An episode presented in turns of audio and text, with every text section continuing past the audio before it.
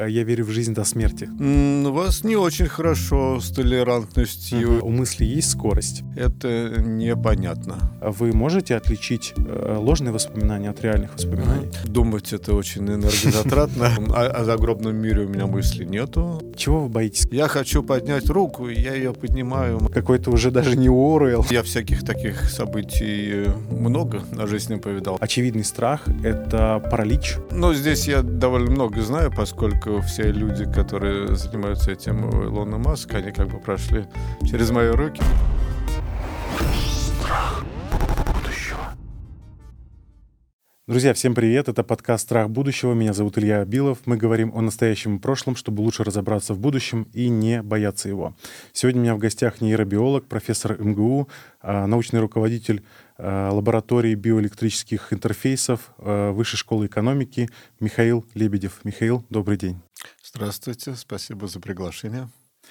Я, когда готовился к этой теме, я понял, что с вами я буду говорить очень долго, потому что тема мозга и вообще все, что с этим связано, для меня безумно интересно. Я, наверное, последние лет 12 прям активно потребляю информацию, поэтому в каких-то вопросах я, может быть, чуть-чуть не, не совсем профан, но э, вот мне, правда, очень хочется в это прям погрузиться.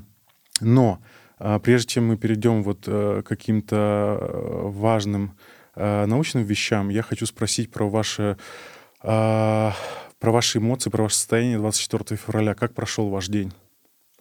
24 э, февраля я проснулся, узнал новости и поехал на работу.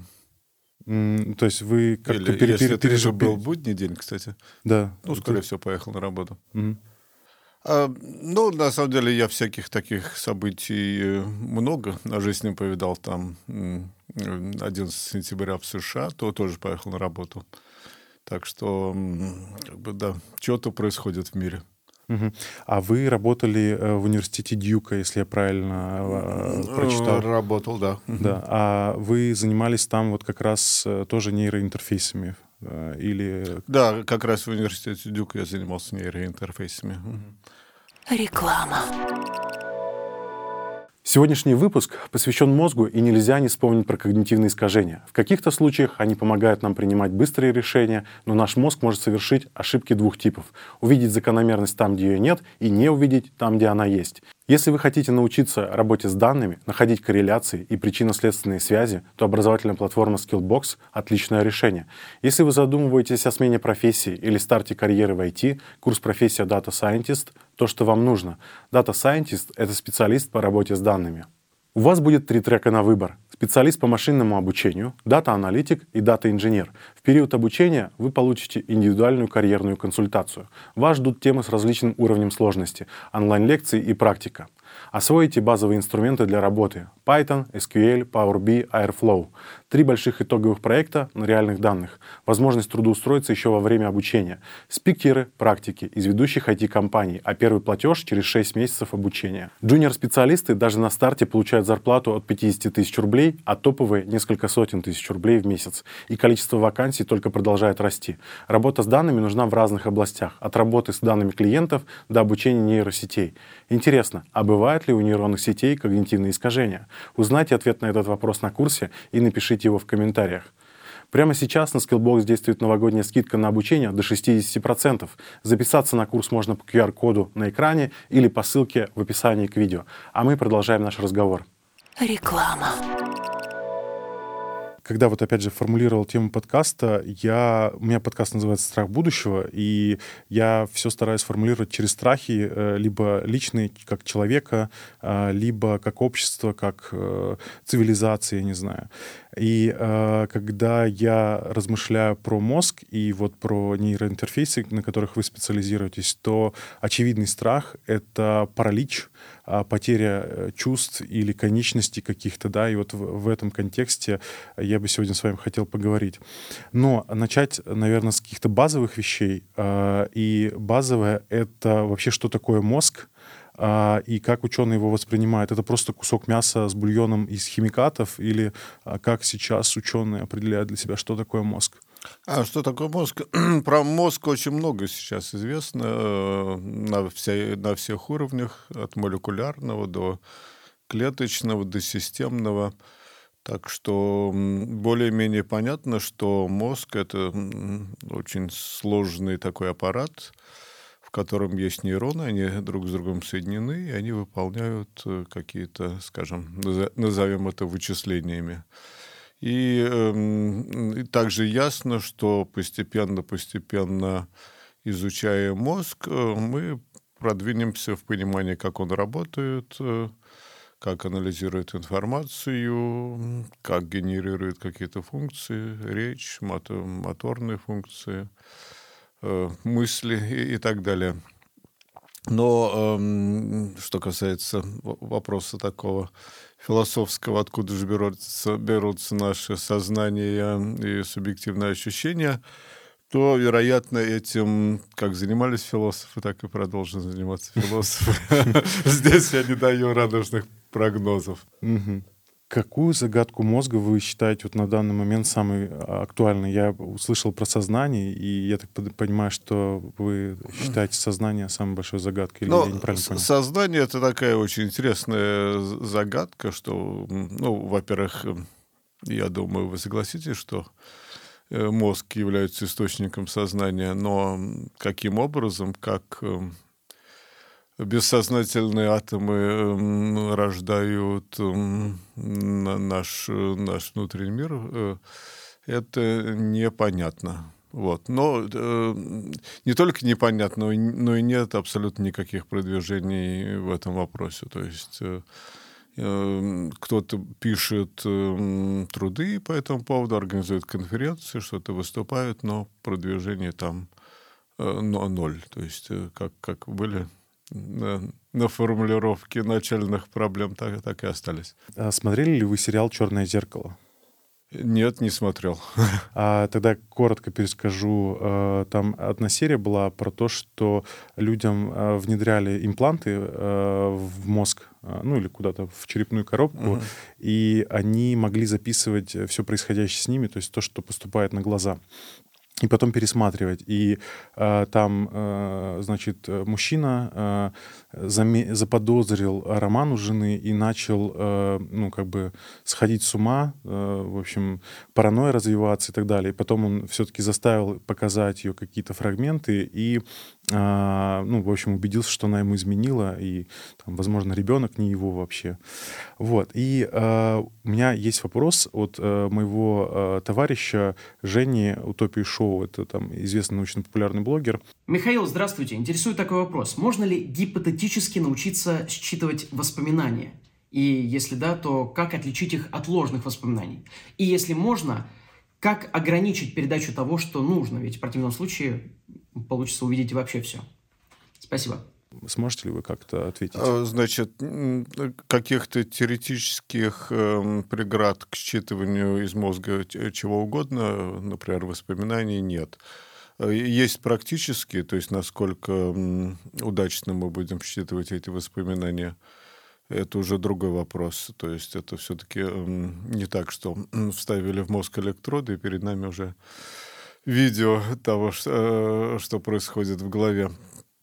А, но я приведу, например, такой пример, э, скажем, э, на крысах делают эксперименты, где они бегают по лабиринтам и запоминают свои пробежки, потому что они выполняют задачи, которые в конце концов приносят им еду, то есть им надо запоминать. Потом крысы засыпают и видно, как их в мозгах проигрываются все те же образы, которые были наяву.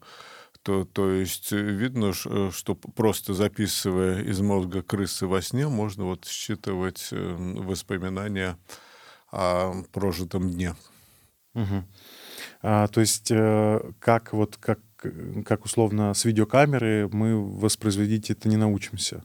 А, то есть это все равно нужно будет декодировать и превращать в какой-то не, я, я бы никогда не говорил, никогда не научимся. И я думаю, здесь э, мы увидим очень впечатляющий прогресс и в технологиях считывания информации, и в технологиях декодирования. Так что это будет улучшаться, улучшаться, улучшаться. И, скажем,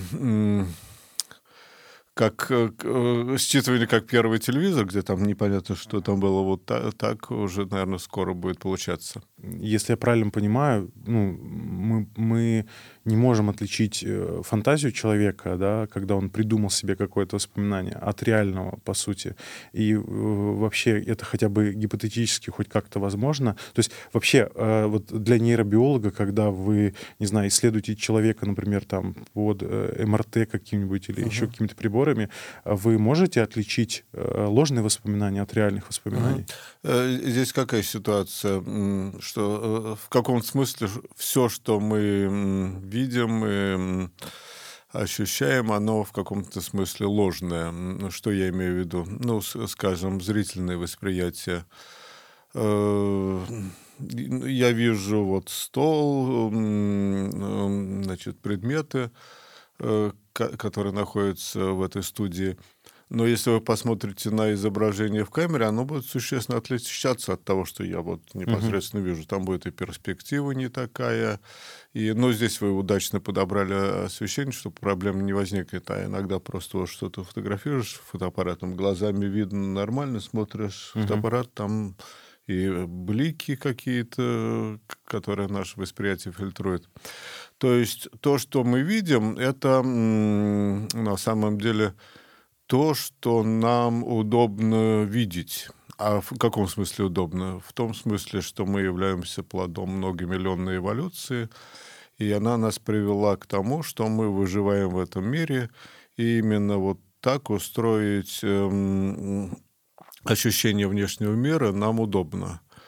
Нету привязки к наиболее точному отражению внешнего мира, а есть привязка вот к, к эволюционным законам.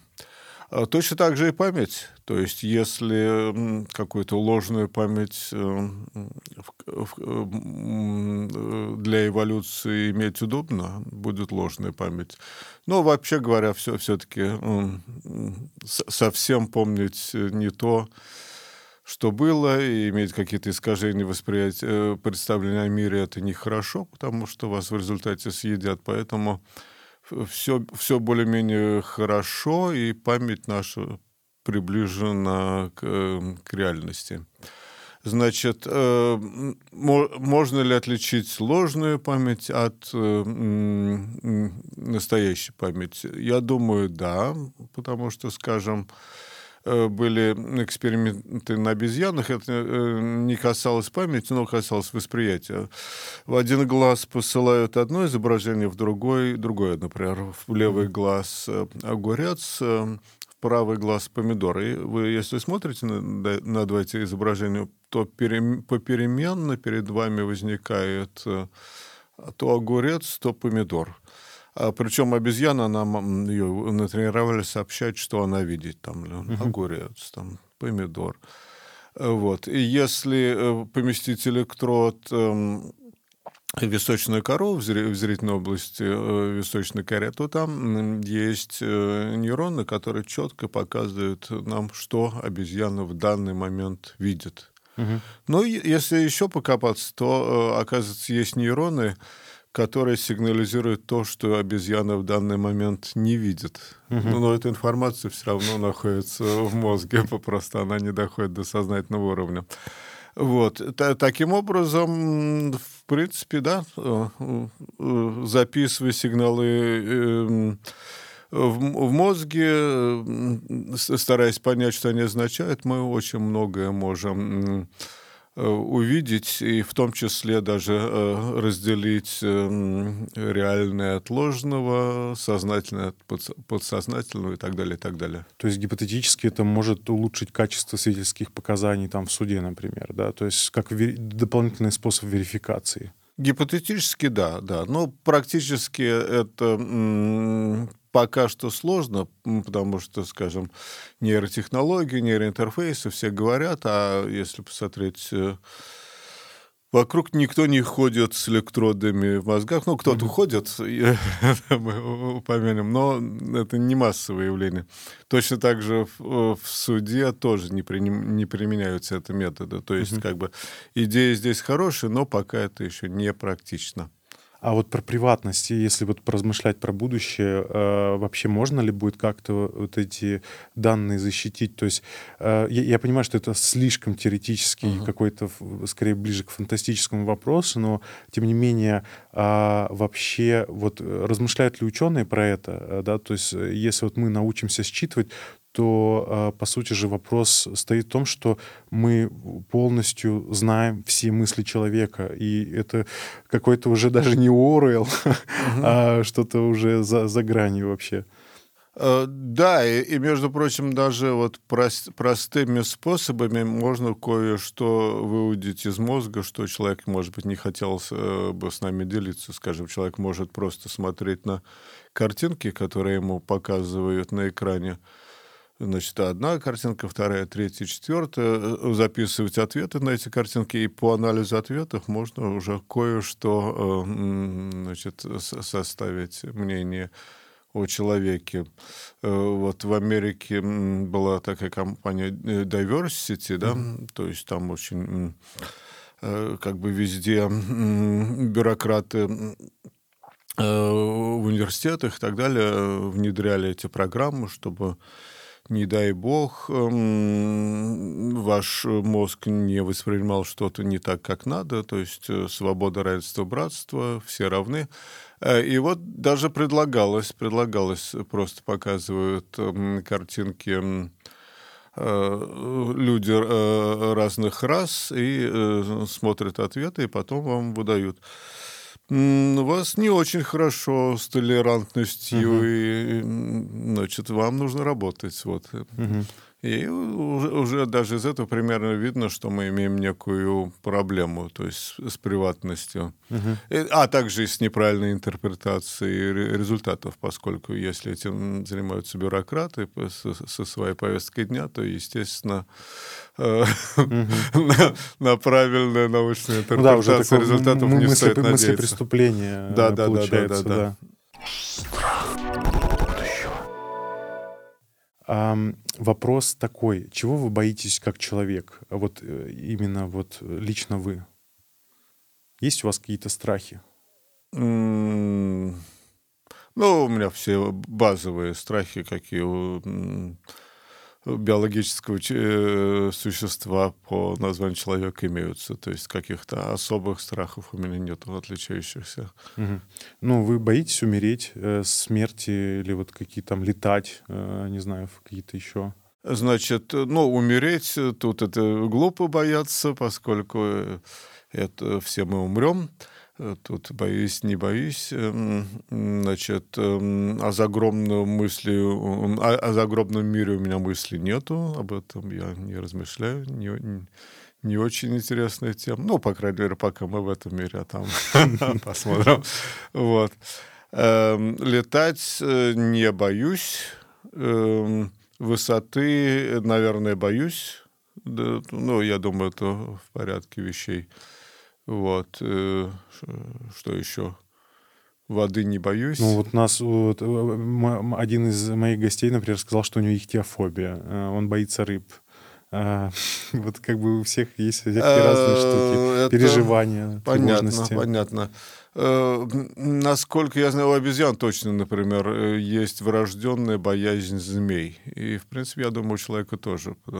Когда вы видите предмет, похожий на змею, у вас сразу такой угу. органический страх возникает.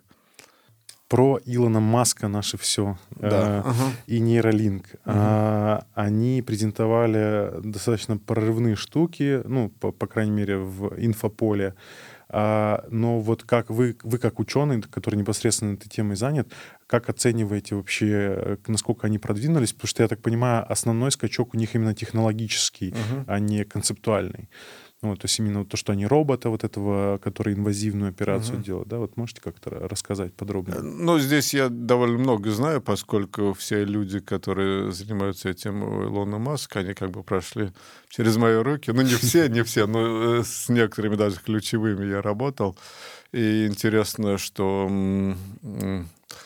Конечно, мы говорим, это изобрел Илон Маск, но он к этим изобретениям ну, весьма да, отдаленные Он скорее человек бренд, да. Скажем, вот швейная машинка для мозга. У нас в лаборатории был студент Тим Хэнсон, и он уже э, бредил этой идеей за, задолго до того, как он попал к, к Маску.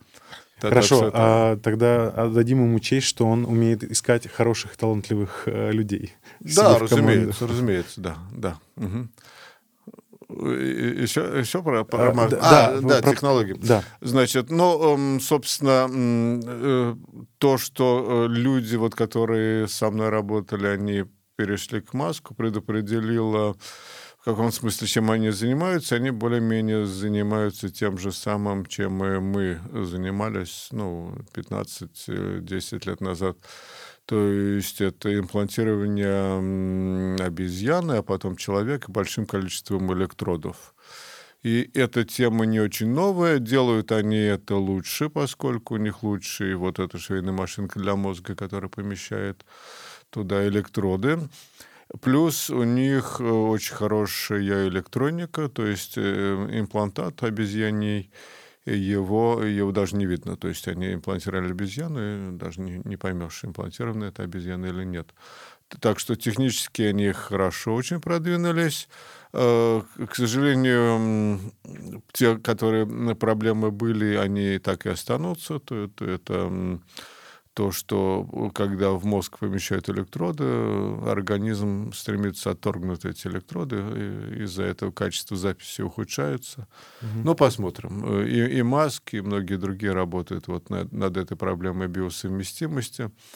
Кроме того, развиваются технологии другие, кроме как электроды, такие иголочки, вставляющиеся а в мозг. В, вот, а вот у меня как раз вопрос с этим связанный. А неужели нужно вот прям каждому нейрону отдельно подключаться и нет вот каких-то других способов? Да, расскажите, пожалуйста. А это такой типичный бюрократический способ Э, планирования. То есть, э, скажем, вы говорите, мы поместили в мозг электроды, записываем 10 нейронов одновременно. И, кстати, когда вот я только начинал этим заниматься, это было вообще большое достижение, что вот видишь перед собой 10 нейронов записываешь.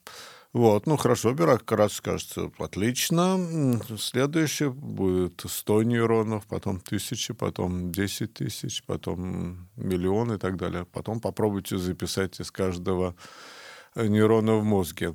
Ну, вроде бы такая программа ясная и четкая, но здесь возникают некие проблемы. Ну, во-первых, невозможно э, со всего мозга записать.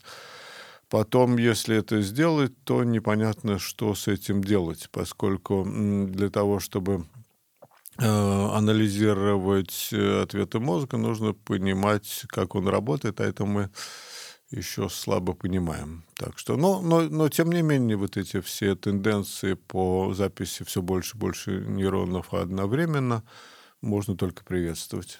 А вот вы сказали, что появляются какие-то новые технологии, направления, как вот именно записывать, то есть не, не инвазивными угу. электродами, а вот можете еще про это рассказать? А, значит, эм, ну, первое, что идея состоит в том, зачем нам вставлять э, в мозг э, иголку, что для записи, когда, может быть, мы какие-то можем поместить туда частицы, эм, не, квантовые не, сенсоры, например. А, да, да. Но э, первая была нейропыль, это такая, она не, э, ми, микрочастицы, которая в идеале записывает сигнал мозга, а потом с помощью ультразвука передает э, эту информацию наружному датчику.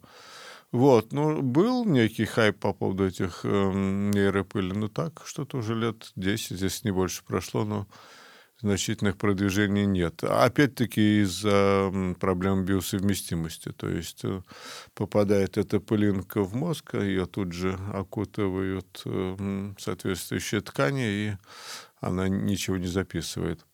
Вот. И, и сейчас, на данный момент, э, большой интерес возник таким стентродом. То есть это электроды, которые вводится в кровеносную систему, и, находясь в сосуде, этот электрод записывает сигнал мозга.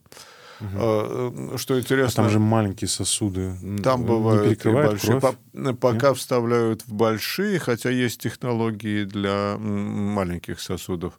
Значит, что касается большого сосуда, сосуда то это стенд. То есть, то есть это, как шунтирование, он, когда он, делают? Да, угу. он, он даже может расширить этот сосуд, улучшить кровообращение, то есть двойная польза и записывает, ну, не сигнал отдельных нейронов, но локальные потенциалы.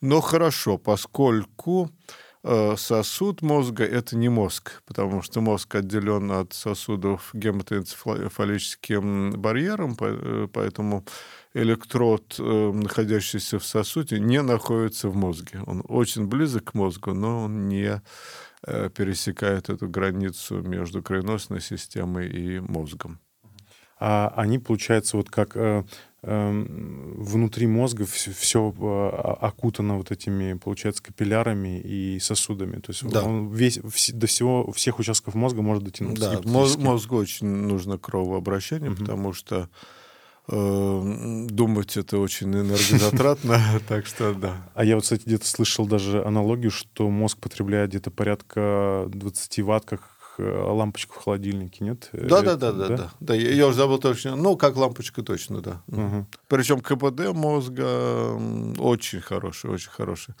То есть, если делать э, техническую систему, выполняющую подобную функцию, тут огромные трансформаторы нужно, чтобы питать, а мы угу. обходимся одним бутербродом. Да уж. Видео про вот как обезьяна играет в пинг-понг, оно, наверное, произвело такое э, самое большое впечатление, хотя до этого были ролики, просто э, как бы Илон Маск к чему прикасается, это все оверхайп такой получается.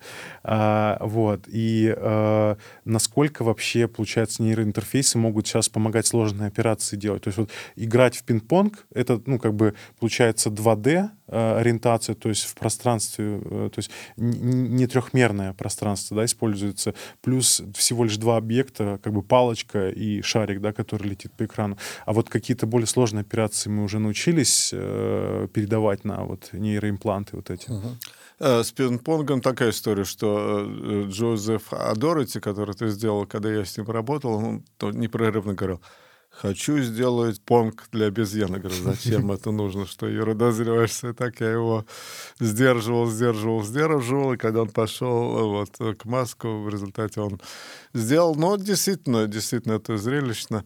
Причем, берусь предсказать, хотя, не знаю, э, логический следующий шаг это делать, чтобы обезьяна э, в понг играла не просто с компьютером, а с другой обезьяной. Да, да.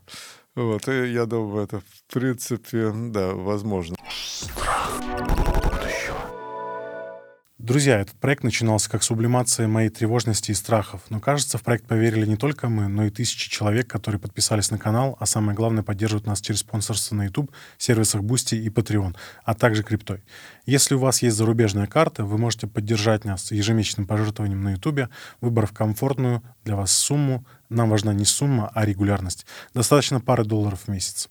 Также вы можете поддержать нас на сайте Boosty, если у вас российская карта. Суть такая же. Выбираете уровень поддержки, сумма автоматически списывается с вашей карты каждый месяц. А для тех, у кого карта зарубежная, есть сервис Patreon. Мы придумали награды в зависимости от суммы, которую вы жертвуете. Например, указание вашего имени в описании к видео, указание в титрах, отдельная благодарность видео, дополнительный контент, бэкстейдж съемок, закрытый чат Telegram для спонсоров, розыгрыш книг, возможность задать свои вопросы гостям заранее и многое другое. Отдельная благодарность утилитаристу Михаилу Батину. Если вы хотите поддержать нашу работу, ныряйте по ссылкам в описании к видео. И да пребудет с вами наука.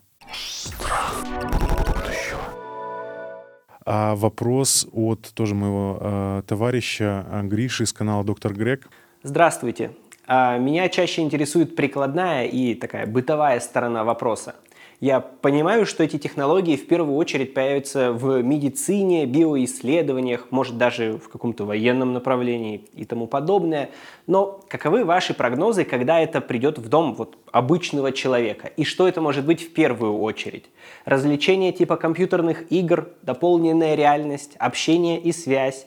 Или, может быть, вообще что-то с неожиданной стороны, чего обыватель даже и не подозревает? Ну, давайте смотреть э, реалистично на эти вещи.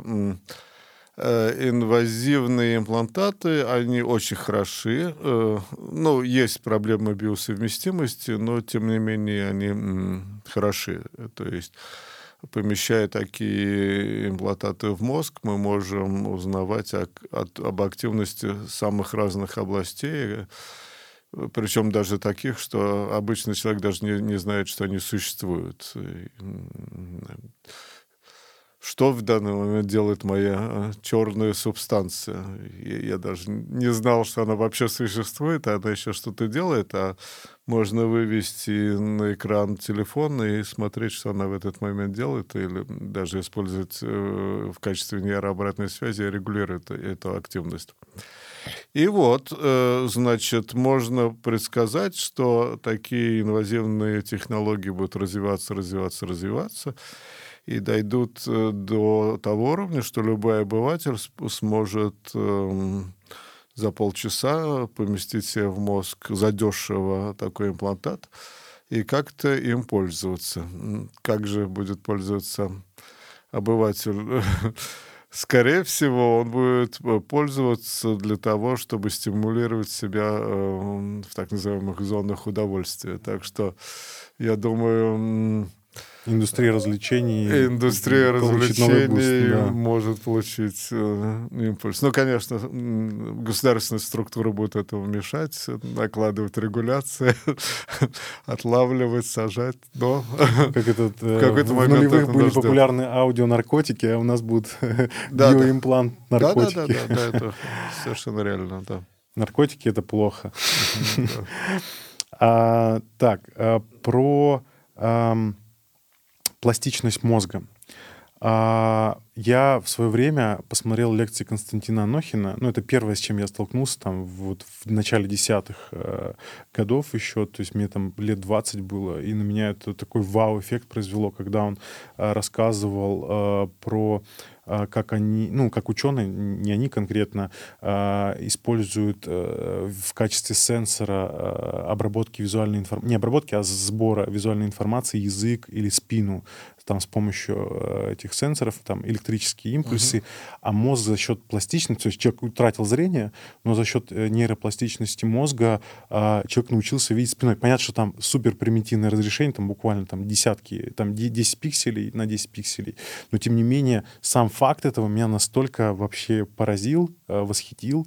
И я такой, ну, вот с этого момента я считаю, что я начал интересоваться вот темой нейробиологии, сознания и так далее. Вот можете рассказать вообще, что это за история, что такое нейропластичность для наших зрителей и слушателей, и вообще насколько эта тема продвинулась вот за последние там 10-15 лет? Угу.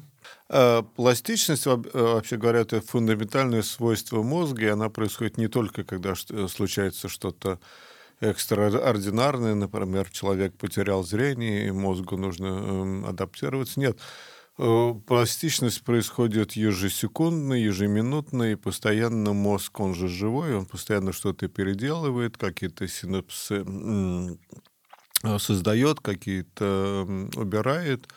В самих синапсах происходит работа над каналами, так что это очень важное э, свойство. И э, совершенно необходимое для нас э, непрерывно. Скажем, я надену очки, у меня изображение увеличится, но никакого шока не произойдет, и я тут же адаптируюсь благодаря нейропластичности.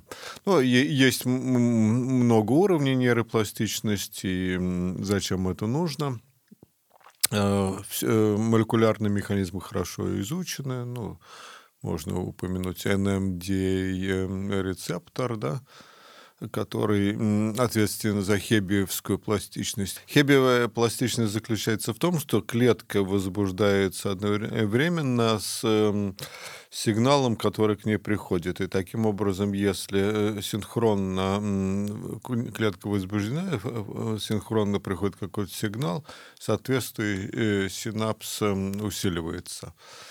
Вот. Но есть еще много других э, увлеченных э, вещей, скажем, э, такие субстанции, как, например, дофамин. То есть дофамин, он очень важен для пластичности, потому что он, собственно, и определяет, что хорошо и что плохо. То есть стоит нам это запоминать или не стоит. И здесь э, дофамин играет роль от э, таких автоматических навыков. Вы, допустим, учитесь попадать ракеткой по мячу, и вдруг э, после некоторых э, дней упражнений вы начинаете попадать, как это произошло. Э, постоянно идет эм, наблюдение, удается вам это или не удается. Если удается, соответственно, эм, соответствующие связи закрепляются. Обучение нейросети. Да, да, обучение нейросети. Именно, именно, именно, именно. А, а вот насколько продвинулись вообще эти технологии? Потому что вот я, я просто помню вот именно свои ощущения, вот они до сих пор э, сохранились, что это вот прям дикий-дикий восторг. Я такой, неужели мы научимся восстанавливать зрение там а, ослепшим людям, или которые даже его не имели в принципе? Хотя там, я знаю, есть нюанс, что люди, которые до там э, скольки-то лет не имели зрения, они уже не имеют возможности точно восстановить сетчатку, но вот э, гипотетически люди слепые с рождения, то есть которые родились уже э, такими, э, можно ли им вот каким-то образом такое специ специфически, я понимаю, что это неполноценное зрение, но вот как-то им возможность видеть хотя бы вот какие-то объекты и ориентироваться в пространстве.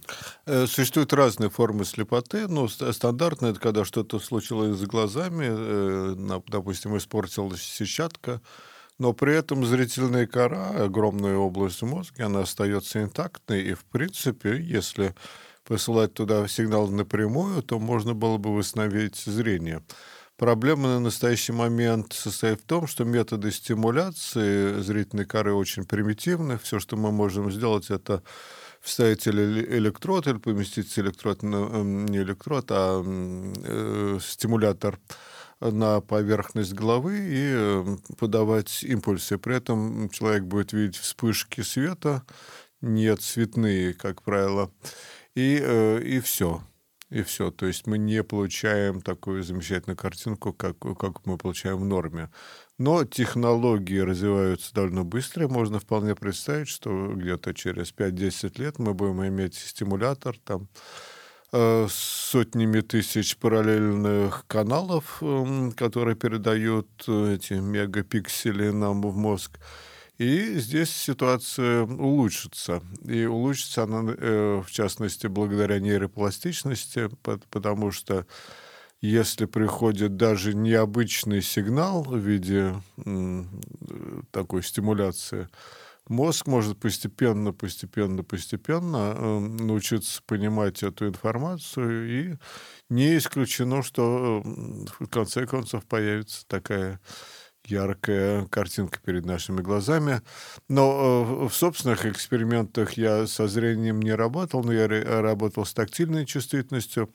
Но там э, проблемы те же самые. То есть мы помещаем э, в кору мозга, там, где обрабатывается тактильная информация, электрод стимулируем, но это очень грубый метод воздействия на э, нервную ткань. И э, в результате требуется много-много дней, э, чтобы животные или человек научились понимать эту информацию. Но как только они начинают обучаться этому, дело идет лучше, лучше, лучше, мы можем впрыскивать э, в эти структуры все больше и больше информации. Даже были работы, когда подключаются к отделу мозга, который, собственно, не, не является сенсорным и не моторным, а так участвует в подготовке движения, оказалось, что даже такую область можно обучить э, воспринимать многоканальные сигналы. Обезьяна в данном случае реагировала очень быстро на, на эти довольно абстрактные для этой области мозга стимулы. Поэтому, да, э, сенсорные интерфейсы, то есть те, которые стимулируют мозг или э, какие-то периферические а, сенсорные органы – за ними будущее, за этими интерфейсами, и даже они будут, я думаю, быстрее развиваться, чем те интерфейсы, которые пытаются извлечь мысли из нашего мозга.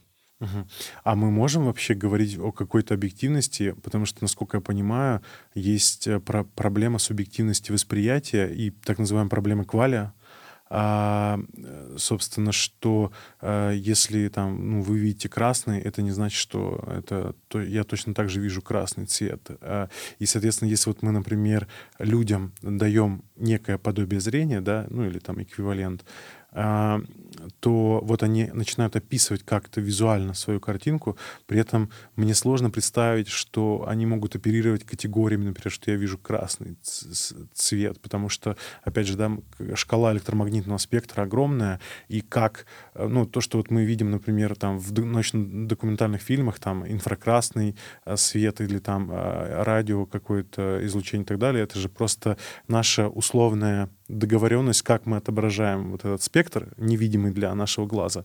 А, соответственно, вот когда мы говорим о том, что мы даем э, зрение как бы людям, то вот они начинают как-то описывать, но как будто бы здесь есть проблема, что мы не сможем это никак э, не перепроверить, не узнать, как они на самом деле это видят. Э, ну, здесь, эм, с одной стороны, как говорил Маркс, э, практика — это критерий истины. То есть если вы дали этому э, человеку с какими-то сенсорными э, проблемами искусственный орган, и он начинает им пользоваться, замечательно, цель достигнута, то есть есть практический результат. Если при этом он вам говорит, что он видит э, или чувствует, ощущает и описывает это, то, как мы описываем наши обычные квали, то тоже хорошо. Э, э, я думаю, мы можем поверить ему на, на слово, что он не является зомби, а действительно видит это в своем субъективном мире. Э, значит, насколько ваше красное похоже на мое красное, это такой философский вопрос, мы можем размышлять до бесконечности, никогда не придем эм, к, э, к, к окончательному ответу. Но, тем не менее, как правило, э, если мы ставим эксперимент, скажем, подаем зрительный стимул испытуемому, то да, этот зрительный стимул ответит определенные области мозга у этого человека, и у другого человека, и у третьего человека. То есть Э, есть большое сходство э, в том, как мозг отвечает на э, стимулы разной модальности. Зрение, слух, тактильные, ощущение тепло, холод и так далее, и так далее. Есть большое сходство в том, как мозги разных людей отвечают на эти стимулы. Ну, есть и, конечно, индивидуальные особенности. Так что с точки зрения нейрофизиологии мозга, тут более-менее все понятно, что мы можем посмотреть, как нейроны обрабатывают эти виды информации. Далее мы можем прийти к выводу, как эта информация сочетается с другими видами информации, категоризуется, обобщается и так далее, и так далее. То есть э, чисто технически и научно здесь больших э, проблем нет. Вот. И, ну и заодно, видимо, это хорошо, иметь такое разнообразие. Нет ничего плохого даже в том, что если, скажем, я вижу красный цвет, а для вас тот же самый цвет — это как мой зеленый. Реклама. Наши друзья из издательства Alpine Nonfiction предлагают познавательные и расширяющие кругозор книги, а по промокоду FUTURE вы можете получить скидку 15% на сайте alpina.ru. Читайте умные книги. Чего вы боитесь как ученый? Есть ли у вас какие-то страхи? Э, как ученый, значит, э, чем занимается ученый? Ученые примерно 90% своего времени генерируют какие-то негативные результаты. То есть есть гипотеза, попробовал, сделал, ничего не получилось. Так что хороший ученый, он отличается от э, менее хорошего ученого тем, что, скажем, он генерирует плохие результаты только 95% своего времени, а тот, который похуже, там 97%. Поэтому, соответственно, я боюсь спуститься в эту категорию, которая больше ее часть времени тратит его зря. Угу. Хорошо. А вы уже чуть-чуть касались про философов, а, но все-таки спрошу вопрос а, про hard problem и ну, трудную, теорию, э, трудную проблему сознания вообще. Что вы про это думаете? Коротко, может быть, как-то. Я понимаю, что это и, не, в принципе, не ваша область специализации, да, и, э, но наверняка вы об этом размышляли или размышляете. Э, ну, я думаю, что вот это трудная проблема и так далее. Но на, на, все, на все лады ее формулировали и так, и сяк, и даже можно почитать Ленина, он то тоже боролся за материализм, что э, материя первична, сознание вторично, даже какое-то свое определение э, пытался дать сознанию. Вот. Но все это крутится вокруг э, одной и той же проблемы, что э, как бы мы понимаем, что наше субъективное, оно имеет какие-то особенности, да, но, э, но мы не можем понять, каким образом атомы рождают эту великолепную субъективность. Вот. И я думаю, что, в принципе, эта вещь полезная, поскольку она мотивирует э, нейроученых на то, чтобы работать, поскольку они чувствуют, что все-таки они изучают не нечто скучное, желеобразное, да, а то, что имеет прямое отношение ко всем этим загадкам. Вот. И, и, и лично я думаю, что как раз нужно изучать, изучать, изучать нейро э, методами нейронаук, э, и тогда мы к чему-то придем, чем э, попусту философствовать, как бы объявить себя специалистом в области трудной проблемы сознания и а, как бы далеко не уйти, оставаясь этим специалистом. Но эм, как э, типичный философ, он будет э, рассуждать э, о мозге, сидя на стуле, придумывая какие-то умозрительные конструкции. И, в принципе, становится очевидным, что мозг это или что-то такое булькающее в кастрюле, мы совершенно все равно он точно так же будет рассуждать. Все-таки я думаю, что нужно, если мы хотим что-то узнать о мозге, как работает мозг, и пролить свет на вот эти проблемы сознания, нужно изучать именно мозг и э, много, трудиться и работать. Угу. А, я смотрел выступление Григуара Куртена на TED про парализованных крыс, которых научили ходить. А, и его основной посыл, что а, с помощью технологий мы должны помочь телу восстановиться, а не заменять утерянные функции просто гаджетами. Ну, они такой эффект открыли. Ну, то есть э, задача была восстановить подвижность крысам, но в итоге они увидели, что как раз эта нейропластичность позволяет Э, организму, ну, мозгу достраивать связи, в общем. А, и вот как, на ваш взгляд, что лучше развивать? Ну, то есть я, я понимаю, что это, возможно, ложная такая дихотомия, но а, что лучше, регенеративное направление а, развивать или полностью менять э, вот как-то наше тело, устанавливать, прокачивать его как-то и так далее? Угу. Ну, если коротко, и то, и то. В случае с крысами Кортина Здесь э, такая ситуация, что даже если отсоединить спинной мозг от головного, в спинном мозге много всего, много цепей, которые могут осуществлять какие-то моторные вещи. И в первую очередь локомоцию, которая на базовом уровне довольно простая. Это просто ритмические движения. Э, соответственно, если даже изолированный спиной мозг стимулировать, он будет э, генерировать эти колебания, и крыса как бы пойдет. Уже более сложный вопрос эм, – это все-таки как сделать так, чтобы восстановить способность головного мозга командовать этой локомоцией. Ну и здесь оказывается, что такие подходы, как э, стимуляция спинного мозга, помогают. Э, я упоминал хебиевую пластичность. Э, одна из вещей, которых эта стимуляция добивается, это э, синхронизировать работу головного мозга и э, спинного мозга. И если это не полный э, разрыв э, спинного мозга, то такая коммуникация будет установлена, хебиевая пластичность запустится. И, э, то есть просто усиливает сигнал, как бы. Да, усиливает mm сигнал и э, усиливает пластичность. Mm-hmm. Вот. Так что такой дополнительный э, активирующий приток очень полезен и, и для реабилитации тоже.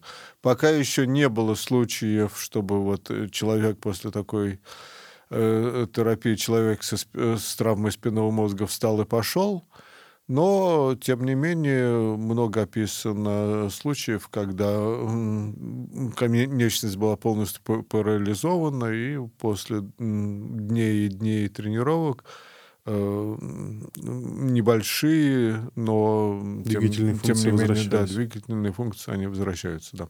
Угу. Будет, э, конечно, странно такой вопрос нейробиологу задать, но э, согласны ли вы с утверждением, что мозг — это самый сложный объект во Вселенной? А, ну, это такое, это, это сказать, э, непонятно о чем утверждение. Ну, я, я не люблю таких как бы рекламных утверждений. Ну, ясно, что мозг довольно-таки сложный, но и сама Вселенная сложная, и элементарные частицы сложные, и физические законы сложные, так что много всего сложного. Но в мозге, опять-таки, имеется это уникальность, что он рождает каким-то образом сознание а сознание, собственно, и содержит весь этот физический мир. Э, вот. Так что, ну, да, мозг довольно, с одной стороны, сложен, но, с другой стороны, он, э, его можно изучать. Вот, например, посмотрите на срезы мозга, вы увидите, что там есть определенные структуры, причем глазом видно, что это действительно структуры, э, они выполняют какую-то функцию. Можно изучить, как они соединяются друг с другом. Так что, с одной стороны, сложно, но это не какое-то такое переплетение проводов, где там вообще не разберешься, что mm-hmm. к чему. Мозг построен специально для нас, ученых, так, по плану, и э, его приятно в этом смысле изучать, mm-hmm. хоть он и сложен. А снова вернусь э, к выступлению на TED Talks. А, а, я так понимаю, это ваш коллега Микель, э, Мигель Николелис, да, да. да, с которым ага, вы да. в, институте Дюка работали, угу. университете Дюка. Да, да, да. И у них э, очень, ну, у него очень много выступлений, вот, в том числе на TED, два или три, где вот он как раз а, про то, что вы упоминали uh-huh. до этого, что они, значит, сажают трех обезьянок и заставляют их в трехмерном пространстве точки перемещать в кружочек. Это очень прикольно. Я, я такой, вау. А, а, и у них есть э, очень такой прикольный поинт в 2014 году на чемпионате мира по футболу на поле вышел, э, вышел, ну, его, наверное, все-таки правильно да, вынесли, да, сказать. Вот, но, тем не менее, э, полностью парализованный человек, и он смог пнуть мячик. А, и это тоже немножко поражает воображение, в том смысле, что я, я понимаю, что это еще вот прям на самом-самом зачаточном уровне, но вот можете рассказать, что этому предшествовало? Потому что вот а, многие, вообще вот, если говорить про вот какое-то будущее, футуризм или вот а, там гаджеты, которыми мы пользуемся, вот у нас есть там iPhone, там э, компьютер, еще что-то, мы не понимаем, как это работает и сколько усилий инженеров было вложено в то, чтобы вот сделать даже вот такой, вроде бы казалось, маленький шажочек для человека, но огромный скачок для человечества. Вот э, что этому предшествовало? То есть с чего вы вообще начинали вот эти исследования угу. и как пришли к тому, чтобы он реально своим усилием мозга сдвинул ногу? Угу. Ну, если смотреть на историю нейроинтерфейсов, то первые идеи, они были высказаны где-то в 60-е годы. И где-то, наверное, в 70-е это было четко сформулировано в лаборатории в NIH, где они сказали, мы будем соединять э, мозг э, с протезами. Протез для руки, протез для ноги, экзоскелет, как вот э, в случае с чемпионатом мира. То есть они это сформулировали. Причем забавно, что это были 70-е годы, и тогда компьютеры еще были как бы в диковинку, они говорили, ну и может быть э, с компьютером так, ну Не знаем, не уверены. Вот э, механической рукой будем двигаться, а с компьютером, может, нет. Сейчас все наоборот. Это даже имеет название интерфейс мозг-компьютер. Вот. И, соответственно, когда эта идея была сформулирована, еще был э, такой э, очень примечательный э, эксперимент как раз с участием Николелиса, где они подсоединили крысу к роботу, который одномерный робот, довольно примитивный, но как-то это заворожило э, и нейроученых. Я как раз был на этой конференции, где-то представляли, такая толпа окружала этот постер, и все смотрели, подсоединил крысу к роботу. Некоторые говорят, ну, ерундой занимаются, э, типа, другие. вот. Но э, в любом случае, и это подтолкнуло, подтолкнуло развитие всей этой темы нейроинтерфейса, и вот, в частности, моторных нейроинтерфейсов. Соответственно, моторный интер... нейроинтерфейс будет двигать руку, будет двигать ногу, будет двигать экзоскелет. Здесь эм, еще есть такая борьба двух направлений, инвазивные и неинвазивные. То есть э, инвазивные, оно дает лучший контроль над, над тем же экзоскелетом. Э, неинвазивные, гораздо хуже качество сигнала, гораздо медленнее работает но тем не менее не надо вставлять электроды в мозг и поможет при реабилитации. Значит, что касается, э, э, касается этой демонстрации на чемпионате мира, был использован неинвазивный интерфейс, то есть как бы медленный, который, вообще говоря, не, не позволит э, человеку ходить. Но, что примечательно, э, для э, реабилитации это очень хороший подход, то есть мож, здесь не надо это как раз активирует ту самую нейропластичность. Да, да, именно, mm-hmm. именно. То есть, упражняясь, человек может э, э, может э, себя реабилитировать. Угу.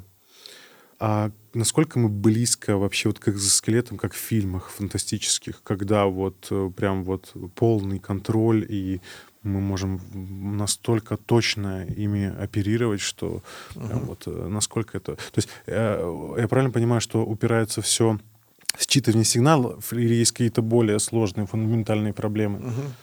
Значит, э, технически мы очень близки. Посмотрите на успехи Boston Dynamics или какие-то другие роботы, которые, скажем, в Японии изготовляют. Э, отличный контроль. Проблема с экзоскелетом в том, что человек довольно-таки тяжелый. То есть э, сложно сделать вот такое устройство, которое э, с одной стороны, будет бегать, ходить или там совершать сальто, но еще таскать э, на себе человека. Вот. Кожаный мешок. Да, да, да, да, да. да. Что, что касается контроля, то какие-то вещи можно будет делать, наверное, с легкостью, скажем, просто обеспечивать ходьбу, если использовать для этого инвазивный интерфейс, то есть э, чип э, в мозге. Э, какие-то вещи будут делать сложнее, и здесь еще нужно хорошенечко подумать о таком shared control, то есть распределенный контроль. То есть если загружать э, человека, э, оперирующего через интерфейс каждой степенью свободы этого э, робота, то он никогда не сможет Э, хорошо работать, поскольку много степеней свободы просто то есть сознательно контролировать. То есть какой-то ассистент, как в да, автомобиле. Именно, именно. Должен быть ассистент, то есть который некий контроллер, который берет на себя э, такие автоматические... Равновесие держать. Да, именно, именно, mm. именно. И уже э, самому субъекту э, отдать только высокоуровневые команды. Ну, точно так же, как... Э, с точки мы, мы зрения. Не мы не скажем, думаем, да, как. Философы любят приводить пример. Я хочу поднять руку, я ее поднимаю, мое сознание двинуло руку. Действительно, вроде выглядит просто, а э, это не так просто, потому что множество контроллеров, которые решают, когда ее поднять и какие мышцы активировать. Скажем, я поднял руку, я даже не могу сказать, какие мышцы у меня активировались. Это совершенно четкая последовательность активации. Э, и этим управляли э, нервные структуры в моем мозге, как бы освобождая меня от этой неприятной работы. А вопрос такой, может быть, глупый. А у мысли есть скорость? А да, у мысли есть скорость, и даже э, есть эксперименты, где так эту скорость э, э, мерилась. Э, и мне вот приходит э, на ум эксперимент с обезьяной, но я думаю, на людях такого рода тоже делалось. Значит, обезьяна сидит напротив экрана, и по экрану летят точечки такие маленькие, рой, ну, как бы пчел, предположим, да, или вьюга. И у этих пчел есть среднее направление движения. Но поскольку они движутся хаотично, то обезьяне приходится довольно долго смотреть и решать, в какую сторону они движутся. А решить ей надо, поскольку если она угадает, то получит за это подкрепление. И вот оказывается, что когда э, она мыслит долго и упорно и решает, эм, некие нейроны увеличивают свою активность медленно, медленно, медленно, медленно, медленно, потом доходит до порога, и обезьяна решает.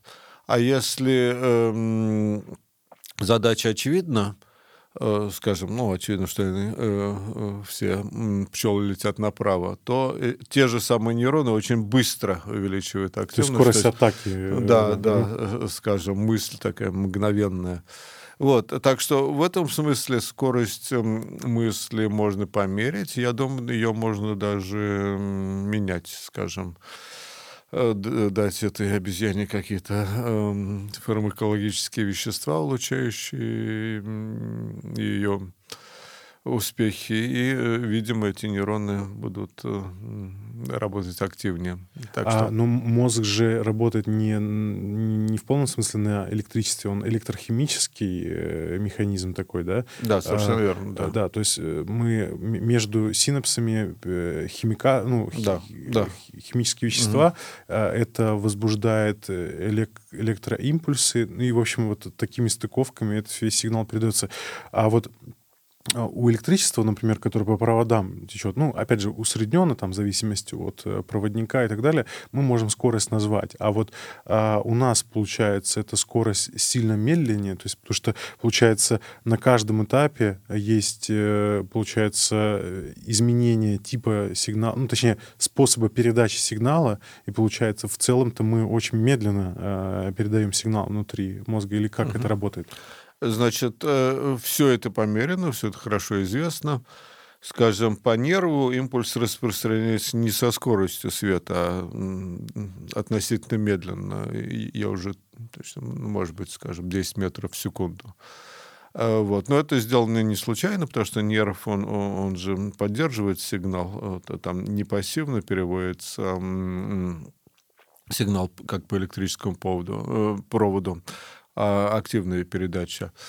Значит, э, синаптическая передача вносит задержку, и э, все, все это известно. Скажем, если я дотронулся до горячего, то я отдерну э, свой палец э, очень быстро и только потом осознаю, Э, что, что я это сделал. То есть здесь скорость реакции меньше сотни миллисекунд. Если я делаю что-то более как бы осмысленно, то, соответственно, скорость реакции увеличивается, поскольку я вовлекаю обработку информации главным мозгом. Вот. Но, соответственно, мои реакции более умные, умнее, чем просто отдергивание пальца от э, горячего. Вот поэтому это всегда э, как бы компромисс э, скорости и качества. И угу. очень много примеров э, в мозге, где он именно вот этот принцип, не, принцип неопределенности как бы поддерживает, что хотите хорошее качество, будет медленно. Вам шашечки да, ехать? Именно, именно, именно, именно да, Хорошо. Так, а, вопрос про будущее. Если я правильно понимаю, а, то в будущем мы гипотетически сможем общаться напрямую мыслями. А, ну, если мы, по крайней мере, пофантазируем про это. А, потому что, опять же, насколько я понимаю, ну, э, это уже такая попсовый тезис достаточно. Илон Маск везде про это говорит, что, ну, вы представьте, вы набираете текст на телефоне, а, что, значит, э, другой человек это читает зрением, он может прочитать слово неправильно, э, интерпретировать неправильно, со смыслами неправильно работать. То есть на каждом этапе теряется куча информации, куча смыслов. А, соответственно, когда мы сможем мыслями обмениваться. Может быть, это будут бредовые мысли, но тем не менее а, качество их передачи будет выше. Вот э, насколько мы тоже близки к этому и э, вообще, что вы про это думаете? Ну, там, не знаю, может быть, такой немножко про футуризм поговорить.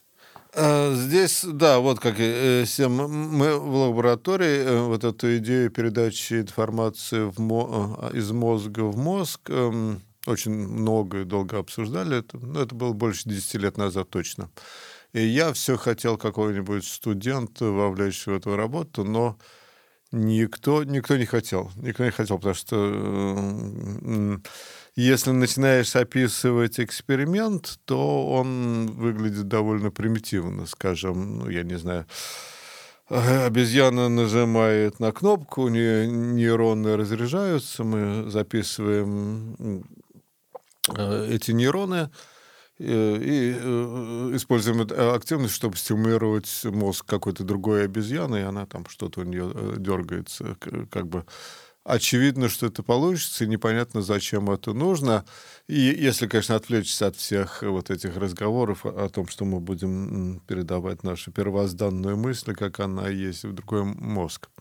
Но, тем не менее, и мы сделали, и еще какие-то лаборатории, все эти примитивные эксперименты уже сделали. Причем доходило даже до того, что Э, человек играет э, с нейроинтерфейсом, таким электроэнцефалографическим, но выход этого интерфейса подсоединен к таракану, и, значит, таракан послушно движется по велению человеческого мозга. Или там крыса дергала хвостом, будучи... Или э, была обезьяна одна, бодрствующая, а другая анестезированная, и анестезированную стимулировали спинной мозг, и она тоже что-то у нее дергалась.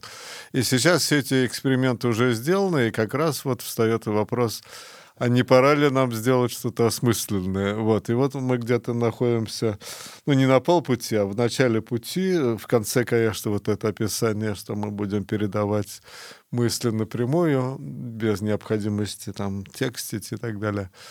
Но еще нам долго-долго идти в этом направлении. Я подумал, что будет прикольно делиться тиктоками прям напрямую. Да, да, да. Вот, или мемы отправлять. У меня, у меня на самом деле куча вопросов, э, да. вообще очень много. Mm-hmm. Но я на этом, наверное, э, завершусь. Но у меня да. есть еще короткий блиц. Mm-hmm. Я надеюсь, что э, если выпуск соберет много просмотров и положительных комментариев, то вы согласитесь к нам еще раз конечно, прийти конечно, и еще конечно. поговорить про мозг. Конечно. И э, BCI. А, блиц. А, считаете ли вы себя технооптимистом? Да. А, вы боитесь смерти? Нет. А с кем из людей прошлого или настоящего вы бы хотели встретиться? Какой-то один человек. Ну, давайте вот с Павловым. Иван Петрович Павлов. Uh-huh. Я недавно был в его э, квартире, так что uh-huh. можно. Есть о чем поговорить. А, любимая художественная книга? Э, Три мушкетера. Какой вопрос, так а, В чем счастье лично для вас? Счастье... Хорошо. А, не знаю, поскольку я как раз думаю о, о том, чтобы вот двинуться в изучение счастья и вот этих э, всех мотиваций и так далее, но по пока я еще этих исследований не веду, так что угу. отвечу позже. Хорошо, договорились. А... Хотели бы вы перенести свое сознание в компьютер? Это было бы интересно. Я не думаю, что это возможно, по крайней мере, сейчас, но да, это было бы интересно. А, вы верите в жизнь после смерти? Эм, ну, почему я должен верить? Так, значит, если эм, у меня перед этим была жизнь, да, то я должен что-то помнить, но я ничего не помню, соответственно, Соответственно, что, если у меня будет жизнь после смерти, то я не буду помнить об этой жизни, да? То есть это как бы эквивалентно тому, что ее нет. Мне, мне нравится, да. э, в, в Америке есть э, у атеистов э, такая цитата популярна на футболках «Я верю в жизнь до смерти». Да, мне кажется... Это, это да, с этим нельзя не согласиться. А, существует ли свобода воли? Э, свобода воли, э, значит, существует, когда об этом имеет смысл говорить. То есть э, не, не всегда рассужда... используя такие вещи, как свобода воли, нужно уходить к обсуждению атомов и приходить к выводу, что какая тут может быть э, свобода воли, просто... Жесткий атом, детерминизм. А, а, да, жесткий детерминизм. Нет, пока мы э, ведем речь о э, психологии и так далее, и то термин свобода воли вполне, или там юри, э, юриспруденция, то это вполне валидный термин.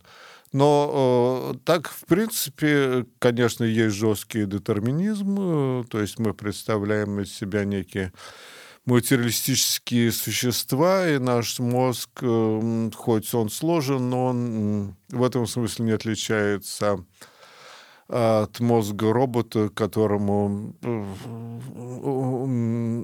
дан функционал принимать какие-то решения на основе внешних стимулов, что, что, что мы и делаем. Вот. Так что здесь я вижу, что есть некая, опять-таки, проблема между четким таким материалистическим функционированием нашего мозга и э, присутствием при этом некого субъективного компонента, но я не знаю, как ее решать. Страх будущего. Спасибо огромное. Это было Спасибо очень, вам. очень Спасибо интересно. Вам.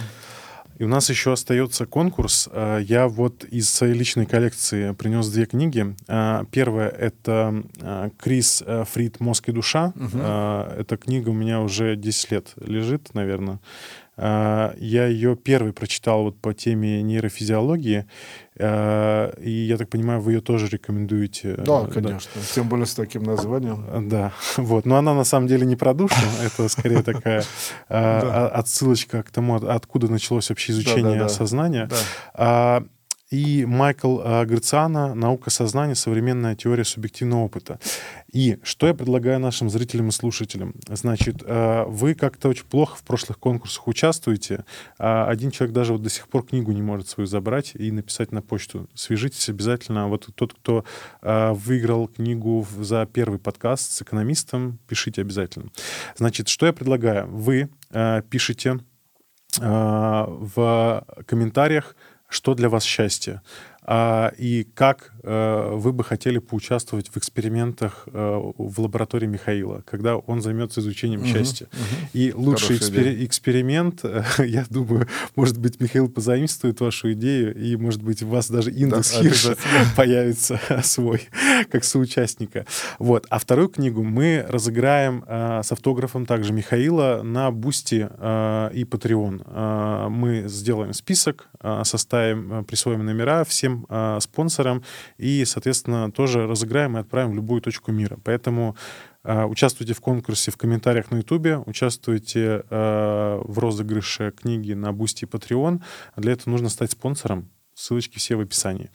Вот. Еще раз, Михаил, спасибо вам огромное. Спасибо Очень вам. прям угу. было интересно. Угу. Узнал много нового для себя. И надеюсь, да, что вы придете к нам еще раз. Хорошо, давайте посмотрим. Спасибо. А, у нас в гостях был Михаил Лебедев, а, нейробиолог. А, подписывайтесь на канал, ставьте лайки, пишите комментарии. Обязательно ставьте оценки на аудиосервисах, если вы слушаете нас на Яндекс Музыке, а, Apple подкастах и так далее. И да пребудет с вами наука. Отдельная благодарность магистру джедаю Тиму Колотову.